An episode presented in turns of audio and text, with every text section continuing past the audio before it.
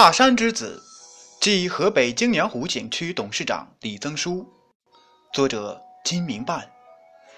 这里是第一部分，穷则思变，出山。播讲文字有情。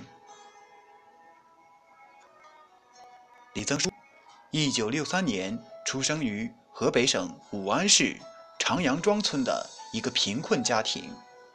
当他降生到这个现实的世界时，除了贫困之外，生活并没有向他展示出山茶花一般的艳丽与芬芳。家中兄弟姐妹七人，李增书排行第三。由于多年形成的封闭保守，尽管父母终日辛勤劳作，也难以维持全家十多口人的生活。他的童年是在外祖母家度过的。到了读书的年龄，由于家里穷，买不起纸和笔，慈祥而又无奈的母亲只好给他灌了一瓶水，折了一根柳枝，让他用柳枝蘸水在树叶上写字。班里的同学都有笔和本，小曾叔便哭闹着向母亲要。母亲含着泪水，指着满院子跑的小鸡，对他说：“上学去吧，孩子。等咱家小鸡长大下了蛋，妈妈就给你换笔和本。”所有这一切，都是他从小养成了勤劳简朴的生活和坚韧不拔的品格。他的学习成绩一直在班里名列前茅，但由于家庭条件所迫，他不得不含着泪辍学，回家参加劳动，以减轻家庭的经济负担。辍学给他幼小的心灵造成了极大的创伤，同时在他的心里也埋下了摆脱贫困的种子。时至一九八四年，父母眼里已经长大成人的曾叔，到了成家的年龄，这无疑又给父母的内心增添了一丝隐痛。因为家里穷的，连给他娶媳妇的钱都没有。后来经人介绍，一位邻村的姑娘与他相识，并答应嫁给他。为了完婚，父母只好给儿子找东找西，东拼西凑，给他成了家。可婚后，他的身上骤然又背上了四千元的外债，这些都增添了他对贫困的仇恨和立志脱贫的信念。一九八六年。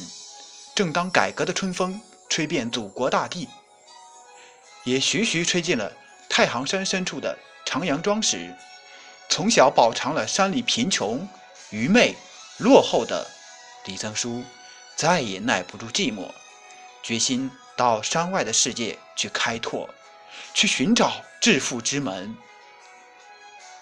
他毅然卸妻带女，怀揣着仅有的二十元钱，走出大山。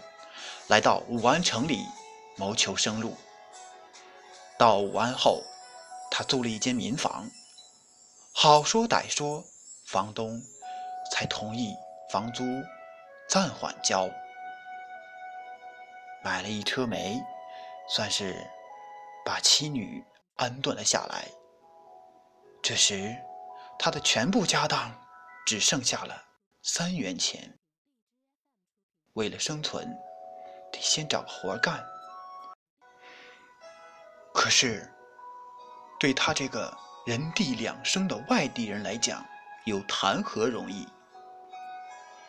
思来想去，他决定去卖菜，从一位老乡那里借了四十元钱，一对箩筐，一杆秤。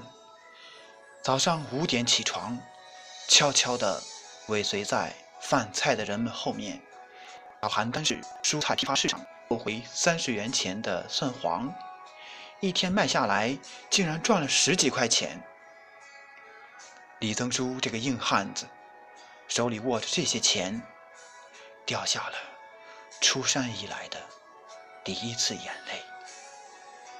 此后，他又摆过西瓜摊，卖过瓷器，一年下来挣了两千多元。一九八七年，他通过市场调查，开始尝试着加工挂面。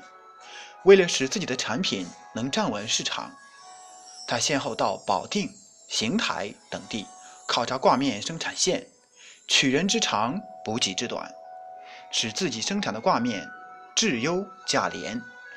机器全天的连轴转生产，也常常满足不了客户的需求。一九九一年，他首先承包了一个停产倒闭的挂面厂，按照自己的经营思路生产经营，日产挂面由原来的五百公斤增长到十吨。